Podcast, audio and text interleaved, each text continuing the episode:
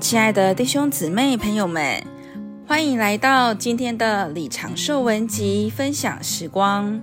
今天要和你分享基督的安家。当我们的灵一刚强，胜过我们的魂，我们便得以加强到里面的人里。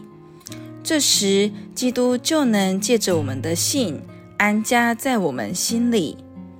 以往，基督虽然在我们的灵里，但是因着我们的灵不强，不是灵做主，乃是魂做主，以致基督无法得着机会在我们心中安家。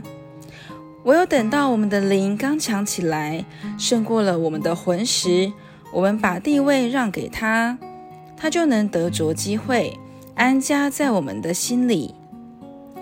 做夫妻的弟兄姊妹都有这样的经历。有的时候，两个人吵嘴，丈夫一句，妻子一句，吵得基督在你们中间都无法住下去了。他既没有办法在你们心中安家，又不能从邻里搬走，真是为难。有些人也许是住弟兄姊妹之家的，常常也是为着一点小事，彼此处得不愉快。刚开始住的时候，都觉得很甜美。